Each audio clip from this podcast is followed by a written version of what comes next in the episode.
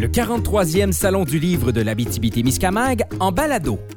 Merci à nos partenaires Desjardins Caisse d'Amos, Canadienne Malartic, Hydro-Québec, Sonospec, Sodec Québec, Conseil des arts du Canada, Patrimoine canadien et Raymond Chabot, Grant Thornton. Bienvenue tout le monde au euh, Salon du livre d'Amos en Abitibi-Témiscamingue. Une autre confidence d'auteur, mais c'est au public là, qui se fait de plus en plus euh, nombreux ici présentement. Pour les autres qui euh, prennent des photos, on vous demanderait de prendre des photos en silence, ce qui est possible. Euh, confidence d'auteur avec Frédéric Dufort. Allô? Ça va? Oui, ça va bien, toi? Ben là, on a l'air complice, mais c'est parce qu'on s'est vu euh, Jeudi. Jeudi. Jeudi soir.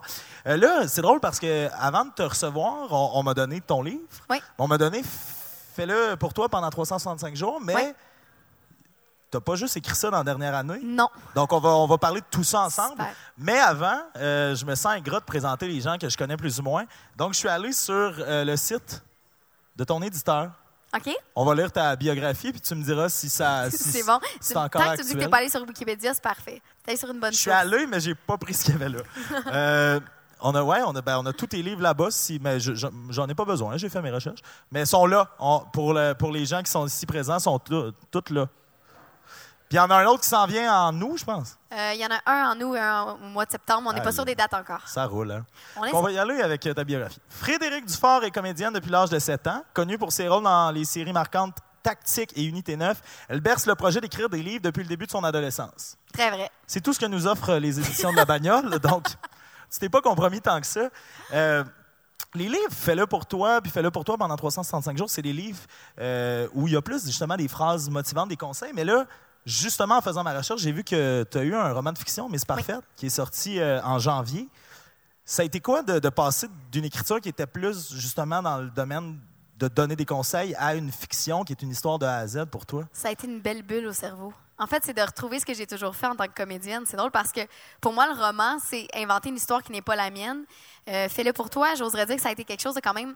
C'est une création, oui, mais ça a été quelque chose de demandant parce qu'il faut retourner dans le passé, faut retourner dans le vécu, puis ça, c'est pas toujours évident. C'est beaucoup d'introspection. Tandis que Miss Parfaite, évidemment, comme j'avais jamais écrit de roman, on m'a demandé d'en écrire un, on m'a laissé carte blanche. Je me suis dit, est-ce que je suis capable? On verra bien.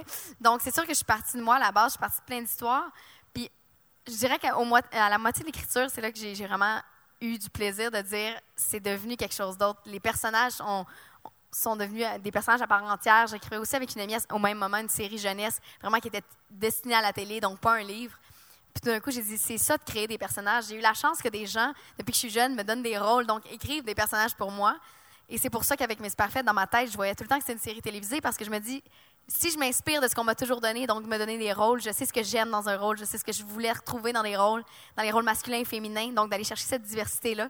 C'est vraiment comme ça, je pense que j'ai commencé à créer et que j'ai commencé à m'amuser parce que le personnage de Maya, c'est une petite fille qui est tellement hyper active, tellement le fun, tellement agréable. Et tout le monde autour, ça a été ça, c'est un peu de dire un personnage, c'est toi qui l'inventes, c'est toi qui l'as dans ta tête. Donc, ce qui est très drôle, c'est que j'ai réalisé que tous mes autres personnages, ben, on ne sait pas à quoi ils ressemblent. Tout ce qu'on sait, c'est qu'on connaît leur personnalité. Puis j'ai même réalisé, maintenant, je suis en train d'écrire le Miss Parfait 2, que finalement, les parents n'ont même pas de nom. Parce que moi, dans ma tête, il y avait une expression, ils ont des façons de faire. C'est là qui est vraiment l'aspect visuel c'est comme quand tu écoutes un film ou une bonne série, tu le vois, tu l'adoptes, puis tu le gardes comme ça. Tu as utilisé euh, deux qualificatifs pour parler du personnage principal, Maya. Puis on dirait que je l'ai vu. À quel point il y a de Maya dans toi et vice-versa? J'oserais dire qu'il y en a beaucoup. J'oserais dire que c'est peut-être euh, la petite fille que j'ai jamais vraiment été. Parce que moi, j'étais beaucoup plus gênée, beaucoup plus réservée. Euh, J'osais moins, surtout sur les plateaux de tournage. Oui, Miss Parfaite, dans le sens que j'étais tout le temps la petite fille parfaite, mais j'osais pas montrer ma personnalité. Je pense qu'à travers elle, je me rattrape un peu en montrant que justement, garde pas tout ça en dedans, laisse-le sortir. Puis elle, elle le laisse sortir grâce à ses mots. Donc des fois, euh, laisser sortir les mots puis l'énergie comme ça, c'est une bonne façon aussi. Là, euh, dans ta biographie qu'on trouve, non pas sur Wikipédia, mais sur le site des éditions de la Bagnole, euh, ça dit que tu berces le projet d'écrire des livres depuis justement que tu es adolescente. Est-ce que c'était prédestiné pour toi, tu penses, de bercer ce projet-là à cet âge-là et d'écrire un roman qui est destiné à, Je pense que aux oui. adolescents? Je pense que oui, parce que depuis que je suis toute petite, en fait, quand j'avais. ben, en fait, quoi que j'ai pas grandi, fait que toute petite, ça n'a pas changé. Mais euh, depuis que j'ai 5-6 ans, c'est ce que je faisais avec ma mamie. euh, la fin de semaine, moi, j'écrivais des histoires, puis je disais, dis-moi si c'est pas bon. Je disais jamais, tu sais, donne-moi des conseils. Je disais tout le temps, dis-moi si c'est pas bon, sois honnête. Et j'aimais ça écrire, je trouvais ça beau parce que quand je lisais un livre, je pouvais aller me perdre dans l'histoire de quelqu'un d'autre. C'est pas parce que nécessairement j'en avais besoin, c'est parce que des fois, ça fait du bien de sortir de la tienne, d'aller découvrir un monde qui n'est pas à toi, d'inventer un film dans ta tête, justement.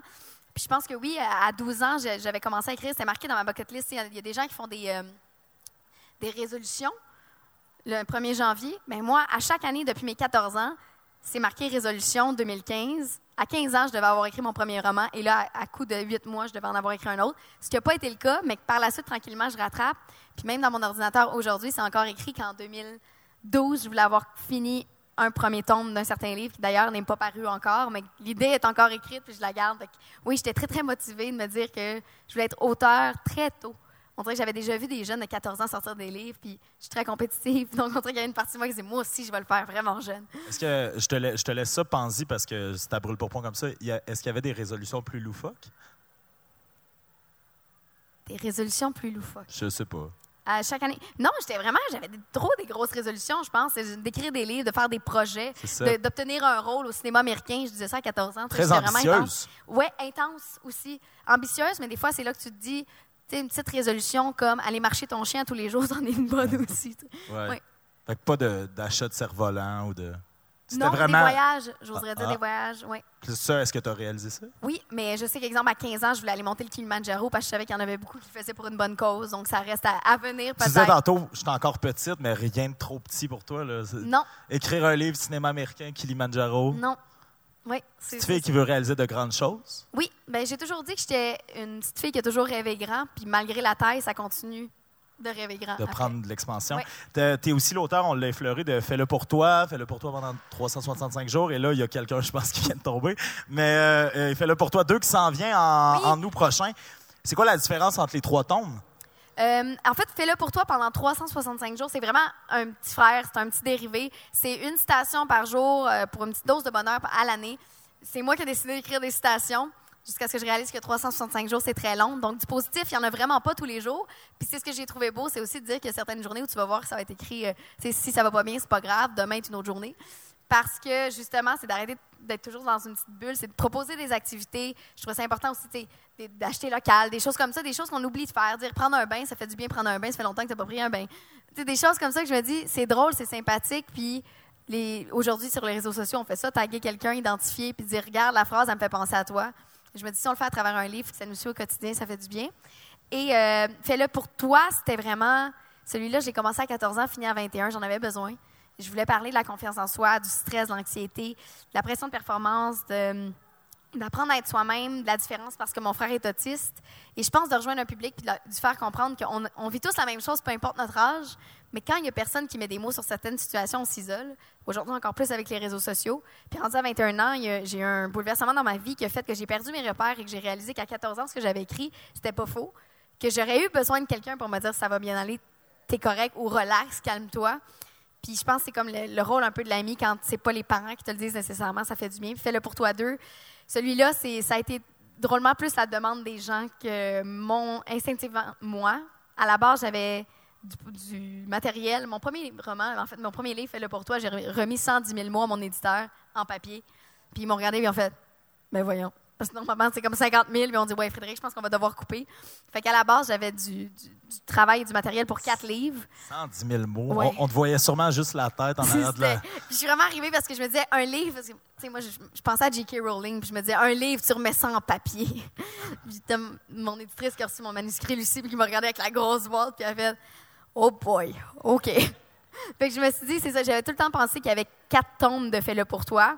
Et là, j'ai réalisé que ça m'en demandait beaucoup parce que c'est Frédéric qui parle, fait que c'est Frédéric qu'il faut qu'il aille puiser dans ces choses-là. Peut-être un peu la raison pour laquelle Miss Parfaite est née. On dirait qu'il y avait un besoin de, m'évader de ma, personne, de mettre un personnage entre moi et le lecteur. Mais euh, Fais-le pour toi deux, je pense qu'il y a eu beaucoup de demandes des parents, mais aussi des jeunes d'aller plus loin. le premier public commence souvent vers, on dit c'était 12 ans et plus finalement, à partir de 10 ans, mais toute l'adolescence. Puis là, je pense que le deuxième se réagisse vers 12-13 ans, parler du des, des relationnels, euh, du, des relations, oui, avec les parents, beaucoup. Euh, des, des, gens, des, des, premières ruptures, toutes les premières fois, un peu, mais de toutes sortes de premières fois, pas juste euh, première fois amoureuse. Donc, d'aller dans, dans, ce côté-là, je deviens un peu plus ma tante. Je dis, je deviens ma tante Frédéric parce que je me dis, ben moi, en tant que personne, je vieillis. je pense que mes conseils, maintenant, rejoignent autant les parents que les jeunes. Fait que je trouve ça vraiment cool. Fais-le pour toi pendant 365 jours. Il y a plusieurs collaborateurs Oui. qui t'ont aidé là-dedans. Est-ce que euh, dans les conseils qu'eux-mêmes t'ont donnés, tu t'es surprise à grandir? Ah, absolument. Moi, Guy Jourdouin est une personne fascinante. Quand j'y ai demandé, Guy Jourdouin est quelqu'un de très réservé, qui ne, ne, ne parle pas beaucoup du, du privé, du personnel. Et quand j'ai demandé de participer au livre, il m'a dit oui.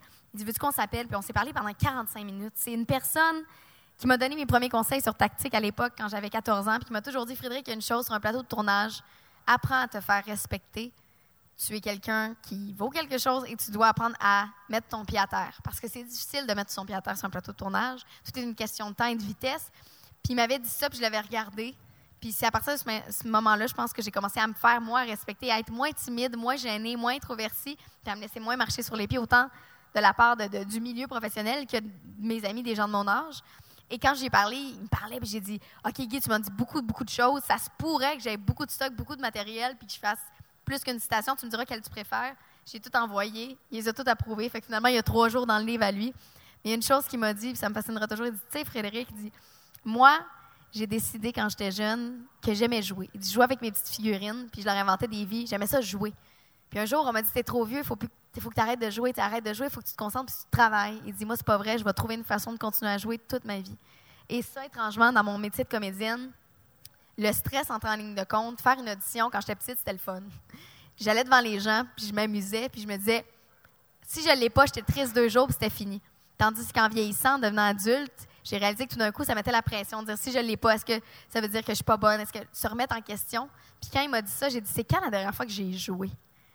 D'être comédienne, mais pour jouer, pas pour avoir un rôle, pas pour obtenir un horaire, pas pour être sûr que mon année est pleine. Juste dire que je vais jouer un personnage. Puis ça a dû porter fruit parce que là, dernièrement, j'ai décroché un super, un, super rôle dont je suis vraiment fière. Puis en plus, c'est en anglais alors que c'est même pas ma langue première. Puis je me dis, c'est drôle à dire, mais je suis arrivée là en me disant, on va avoir du fun.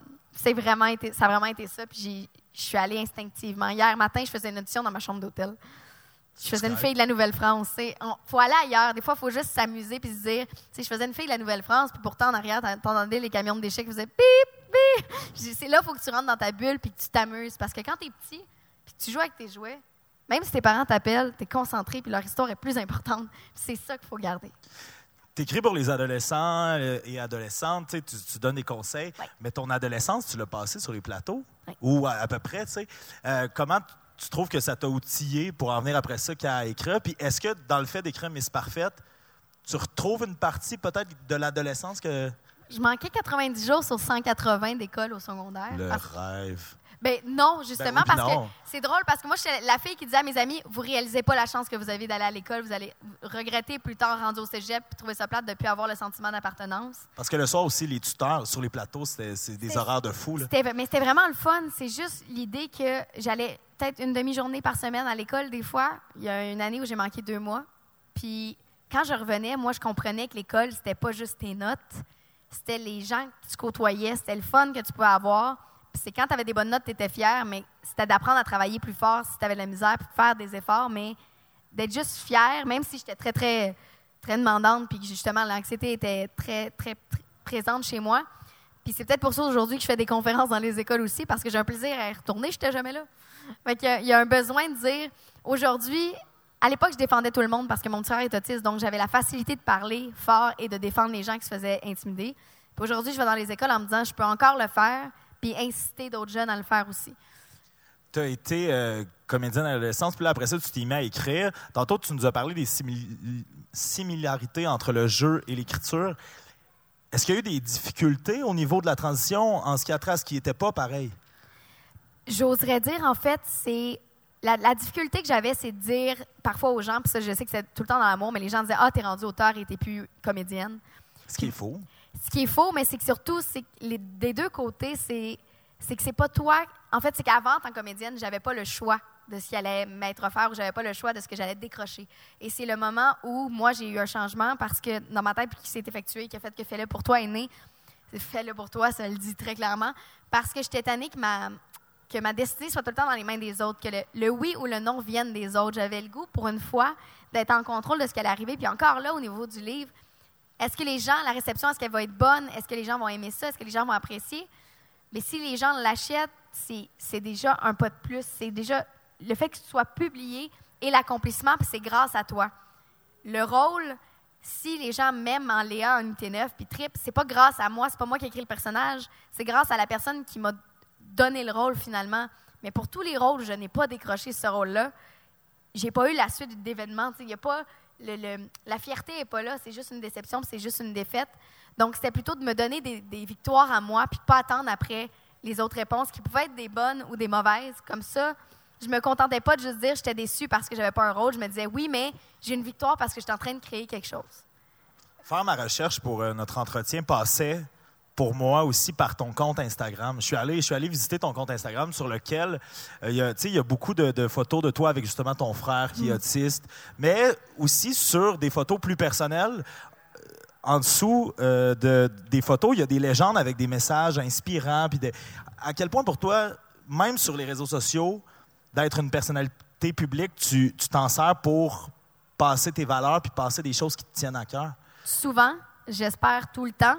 Malheureusement, je sais très bien que si je mets une photo d'une association de quoi que ce soit, le niveau d'intérêt est, faible. Fait que souvent, je joue le jeu, puis je m'amuse, je mets une photo de moi, puis après ça, j'écris quelque chose d'intéressant dessus en disant attirer le regard, essayer de. Mais avec mon frère, c'est ce que je trouve fascinant. Tu sais, je vais dans les écoles, je parle sans arrêt, je déblatère beaucoup, je suis très verbomoteur, et pourtant, mon frère sourit, fait un câlin.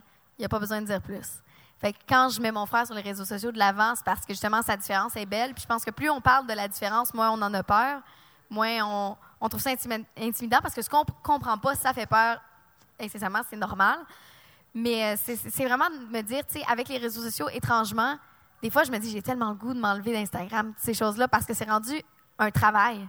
C'est rendu que ça fait partie de mon métier en tant que comédienne. Si je ne suis pas là-dessus, en fait, je décroche des auditions à cause de ça. À cause de ce que je suis et je pourrais perdre des, des emplois. Puis en ce moment, il y a, il y a plusieurs euh, personnes qui le vivent, mais il y a des gens qui perdent des emplois de comédiens, comédiennes, des rôles à cause de leurs réseaux sociaux. Puis il y en a qui en gagnent. Fait c'est quelque chose d'assez fascinant de dire il fut un temps, petit Frédéric, 7 ans, passait une édition directement chez Radio-Canada.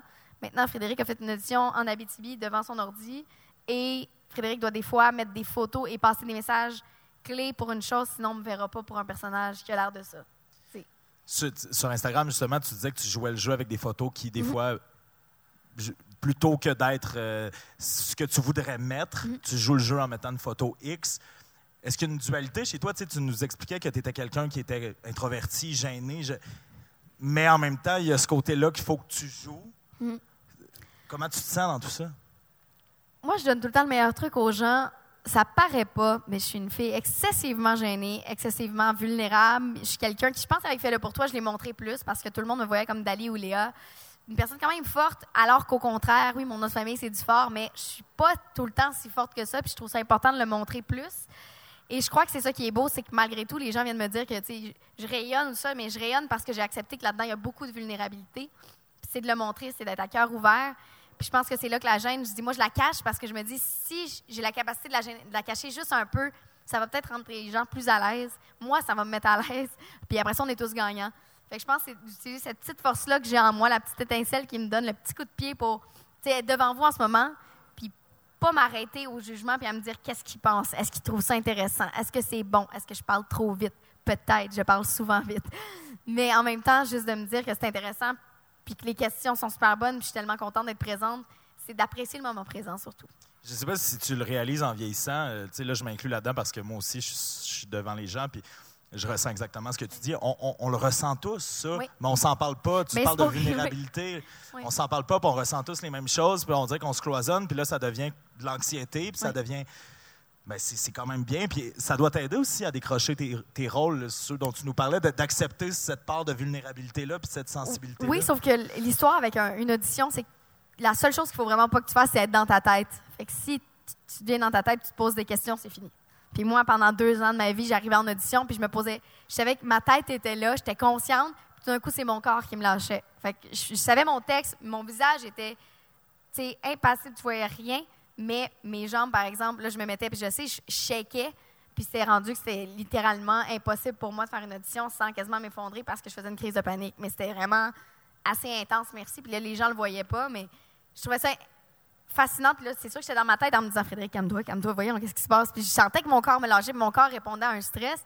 pourtant, ma tête, je me disais, je viens de me dire que j'étais bien, on vient de, je viens de rentrer dans la salle, pourquoi en franchissant la porte, tout d'un coup, j'ai goût de m'effondrer? Ben, c'est parce que justement, la vulnérabilité, je l'avais, mais je ne savais pas comment la gérer. Puis maintenant, ben, dernièrement, j'en ai fait. Puis quand j'ai recommencé à avoir du fun, à juste laisser aller le jugement que j'ai surtout pour moi-même, à arrêter de me regarder, si on le sait, le, le, milieu de comédien-comédienne, c'est beaucoup de visuel, c'est le physique, c'est l'apparence, c'est ce que tu as l'air, c'est ce que tu dégages, c'est beaucoup de choses. Puis on dirait que j'étais tellement dans ma tête à essayer de m'analyser moi, que maintenant tu sors de ton corps, puis tu n'es plus là pour jouer, tu n'es plus là pour te concentrer, tu es juste quasiment enfermé en dedans de toi en train de t'analyser. C'est étrange comme, comme méthode de façon de le dire, mais. Mais le parallèle se fait avec la société aussi, c'est-à-dire on, est souvent dans notre tête à se dire ah, lui, qu'est-ce qu'il pense de moi, qu'est-ce que, puis aussi dans notre tête par rapport à mais quand on, vieillit, je pense qu'on vient qu'à se laisser aller puis C'est drôle parce que ça je le je le vivais pas comme parmi vous, on dirait que j'ai moins peur du jugement, mais j'arrivais en audition, puis là, tout d'un coup, c'est comme si le personnage que je présentais, je le jugeais moi aussi. C'est comme si j'arrivais à extérieurement, je fais, elle doit pas ressembler à ça, elle doit pas me ressembler, ils me prendront pas à cause de ça, ça. Puis là, je voyais l'énumération qui sortait, puis je faisais, voyons, j'arrive en salon du je rencontre les gens, tu sais, je suis rendu que j'ai confiance, j'ai aucun problème, puis je souris, je pense que je communique quelque chose. J'arrive en audition, puis je doivent rien comprendre de ce qu'il y a dans mes yeux. C'est drôle, c'est vraiment deux, univers totalement différents, mais qui me donnent la chance, un peu comme l'open mic qu'on a fait jeudi, de sortir de ma zone de confort. Exact. Est-ce qu'il y a aussi une anxiété de performance? Justement, tu as, grandi en jouant, puis à un moment donné, la pression d'avoir à performer, la pression d'avoir à continuer à avoir des rôles, la pression c'est ce que tu veux faire dans la vie. L'anxiété de performance prenait quelle place? Ben, en fait, c'était pas de la performance. C'est plus que quand tu t'es toujours fait dire oui, le jour où tu te fais dire non, c'est même pas, euh, c'est même pas que c'est insultant, c'est que c'est déroutant. Moi, le jour où je. En fait, c'est le jour où Léa est décédée dans une T9. Il y a eu une vague de changements dans ma vie qui a fait que je partais comme à zéro. J'allais pas à l'école parce que quand tu es comédienne puis tu manques beaucoup de jours d'école au cégep, tu n'as pas le droit de perdre, de manquer plus que trois cours. Donc, il me faisait couler. Fait que là, la fille qui avait tout le temps 90 malgré ses 90 avait zéro. Donc, j'ai dû arrêter euh, certains cours du cégep que j'ai coulé. Ensuite, ma mamie est décédée. J'ai perdu Léa dans une T9. Donc, pour la première fois, je me retrouvais sans travail. Et j'ai déménagé parce que je voulais me rapprocher du travail que je n'avais plus. Fait que là, du jour au lendemain, je suis partie de chez mes parents. J'étais seule. Et quand je passais une édition, c'était, c'était moi toute seule contre le monde entier. Puis je me disais, qu'est-ce que je vais faire? Puis quand je revenais chez moi, c'était une semaine de stress à me dire, je vais-tu l'avoir si je ne l'ai pas, mais je vaux quoi? Je vaux rien puis je valais rien, puis pendant des mois, là. Puis j'en parle, puis je fais, hein? mais tu sais, c'est quand même fascinant de dire je valais rien. Oui, mais puis, ce qui est beau, encore une fois, c'est que, tu sais, toi, tu nous parles de ta perspective de comédienne, mais je pense que on sonderait n'importe qui ici dans la salle. On, arrive souvent des jours où on, on sent qu'on vaut rien, puis là, il y, a cette personne-là qu'on voit sur Instagram ou à la télévision, tu comprends? Il y a moi qui a une qui coule. Non, non, mais c'est beau de te voir comme ça. Tu parlais de vulnérabilité tantôt. Il y a quelque chose de ça, de dire, ben même les gens qu'on voit à la télé puis qu'on idolâtre. croit tout le temps fort. C'est ça. C'est ce que je trouve beau. Tu sais, mon frère, il est tellement vulnérable, mais mon Dieu, il est tellement plus fort, étrangement, parce que dans sa vulnérabilité, il n'y a pas ça. Puis moi, je dis, c'est fou de dire, je pense pour ça que j'écris aussi beaucoup pour les ados. Mon Dieu, Fred ouais. Ah non, c'est correct. C'est correct. Je pense pour ça que j'écris beaucoup pour les ados parce que ça passe aussi à travers les parents. Quand je rencontre les gens, je vois les parents qui sont maintenant des, amis à moi, qui, puis je dis, hey, on fait tout de notre mieux. Mais littéralement de notre mieux. Mais c'est rare qu'on se fait dire, c'est assez de faire ton mieux. Exact. Puis là, présentement, ben félicitations. Tu l'as dit tantôt, non, mais tu as un beau rôle qui s'en vient. Tu écris, tu as deux romans qui s'en viennent. Est-ce que tu es Frédéric Dufort, comédienne et auteur? Est-ce que tu caresses l'idée d'écrire de la fiction pour adultes? Ah, c'est commencé, c'est tellement fait. On dirait que ton écriture te suit, grandit avec toi. Oui, bien en fait, je veux tout le temps rester dans le, dans le jeunesse aussi. Mais c'est d'aller un peu partout. Puis je pense que ce que je veux faire, c'est surtout ouvrir des portes. Puis faire réaliser aux gens qu'il y a beaucoup de gens qui se font dire non dans ce Ce qu'on voit, c'est tout le temps le, le haut de l'iceberg, on le sait. Mais que le milieu de la télé, moi, ça me fascine. J'ai fait une entrevue avec Stéphane Mélavance sur Rythme FM euh, par rapport à mes faites parce que j'ai le, désir de voir ça se réaliser en série télévisée. Et euh, je me rappellerai tout le temps de Stéphane qui m'a dit Mais là, Frédéric, euh, le père, mettons, il a quel âge? Puis ben, c'est vrai que le père est un peu plus vieux, mais il a 12 ans. Le père est dans fin quarantaine parce qu'ils ont une fille de 23 et elle, c'est une surprise. Ça fait que, mettons, moi, ça pourrait fonctionner? Et moi, de dire J'avoue que oui, parce que je sais pas à quoi il ressemble Et là, j'ai réalisé que Stéphane Bellavance m'a dit Frédéric, je pourrais-tu auditionner pour quelque chose que tu fais? Et moi, de me dire quand faut que tu demandes pour auditionner parce que l'opportunité t'est pas donnée, même si tu t'appelles Stéphane Bellavance, il y a un problème quelque part. Ben, je me dis, c'est là que l'ouverture à l'éventail, puis je me dis, donner une chance. J'ai eu la chance avec Tactique, à de 12 à 18, d'être une nouvelle génération d'acteurs de 12 et 18 ans. Et là, aujourd'hui, je trouve a moins ça. Ça n'existe plus. Il y a pas. On revient. C'est, c'est- oui, c'est souvent les mêmes visages, puis t'es heureux quand c'est ton visage qui revient souvent. Mais je trouve que c'est dire oui plus souvent à plus de gens. Il y a tellement de beaux projets, il y a tellement de belles choses qui se font. C'est pas normal que des caméramans ou des personnes qui, avec qui je travaillais, qui avaient 40 ans quand j'en avais 13, aujourd'hui m'écrivent et disent Frédéric, je vois que tu développes des projets, pense à moi si jamais. C'est là que tu te dis, il y a beaucoup de gens qui se font dire non puis qui disent rien par rapport à ça. Donc je pense que c'est, ben, je vais ouvrir des portes, ça me tente. Moi, je me suis fait, fermer des portes souvent, fait que j'ai décidé que ma job, ça serait d'en ouvrir, plein. Et si c'en est une importante, c'est celle de la communication, que ce soit entre les parents, les enfants, pour les jeunes aussi qui ont tellement une belle voix, mais que moi non plus, à 12 ans, je disais rien, puis je, restais ma miss parfaite dans mon coin qui, qui était super sensible et subtile et qui voulait pas qu'on écœure son petit frère parce qu'il était différent et autiste. Puis pourtant, aujourd'hui, ben, je suis celle qui va justement parler plus fort parce que je me dis, si ça lève un, un vent de changement, pourquoi pas? J'ai envie qu'on vive un moment ensemble avec tout le monde ici. Euh, tu fais des, des bucket lists, des résolutions. Euh, si ça te tente de nous confier cette résolution-là, ce serait quoi ton rêve le plus fou en tant qu'auteur? Puis dis-le, envoie-le dans l'univers ici, puis on se reverra dans 20 ans quand ce sera fait. Je vais avoir 43. Wouh! Euh, Oh, j'ai entendu ces jeunes. Eh là là, mon... ben c'est sûr que je veux. ah, mon Dieu, c'est sûr. Moi, je... Moi, j'ai tout le temps dit, étrangement, je pense que je vais être un mélange entre Louis Morissette et Fabienne Larouche. C'était peurant, ça. C'était ben, c'était épeurant parce que mais dans mon corps à moi, c'est ça qui va être drôle. C'est que ça ne pourra pas être épe- épeurant, ça va juste être vraiment intense et comique. Dans le sens que je veux créer tellement de choses, mais donner beaucoup. Donc, exemple, Fabienne créait énormément de textes et maintenant produit. Louis a créé énormément de choses, a maintenant une fondation extraordinaire. Je pense, c'est- j'oserais dire, de créer un empire qui fait que je peux placer tous les gens qui justement cherchent tellement à travailler, ils travaillent tellement fort, puis dire Hey, t'as fait de ton mieux, puis c'était bien en masse. Voilà, c'est ça. Fait autant écrire, c'est de, faire tout ça, c'est de ramasser toutes ces belles personnes-là qui travaillent pas assez, c'est de, de créer quelque chose de beau pour tout le monde. Autant que ce soit les projets que je vais créer, que je vais écrire, c'est de diriger quelque chose parce que je sais que j'ai quand même un peu la fibre entrepreneur aussi. Je me dis, tu sais, ce serait-tu beau, mettons, que mon frère travaille? Moi, mon frère collait des collants. Je dis, sur des textes, le nombre de versions qu'il y a, il y en a beaucoup. Fait que le nombre de version 1, version 2, version 3, je dis, que mon frère pourrait travailler à mettre version 1. ver- Donc, de, de voir les horizons, mais pas juste pour moi, pour les autres. C'est gros, là, c'est vraiment quelque chose. Je te le souhaite, Frédéric. Mais merci, t'es super fin. Mesdames, Messieurs, Frédéric Dufort. Merci.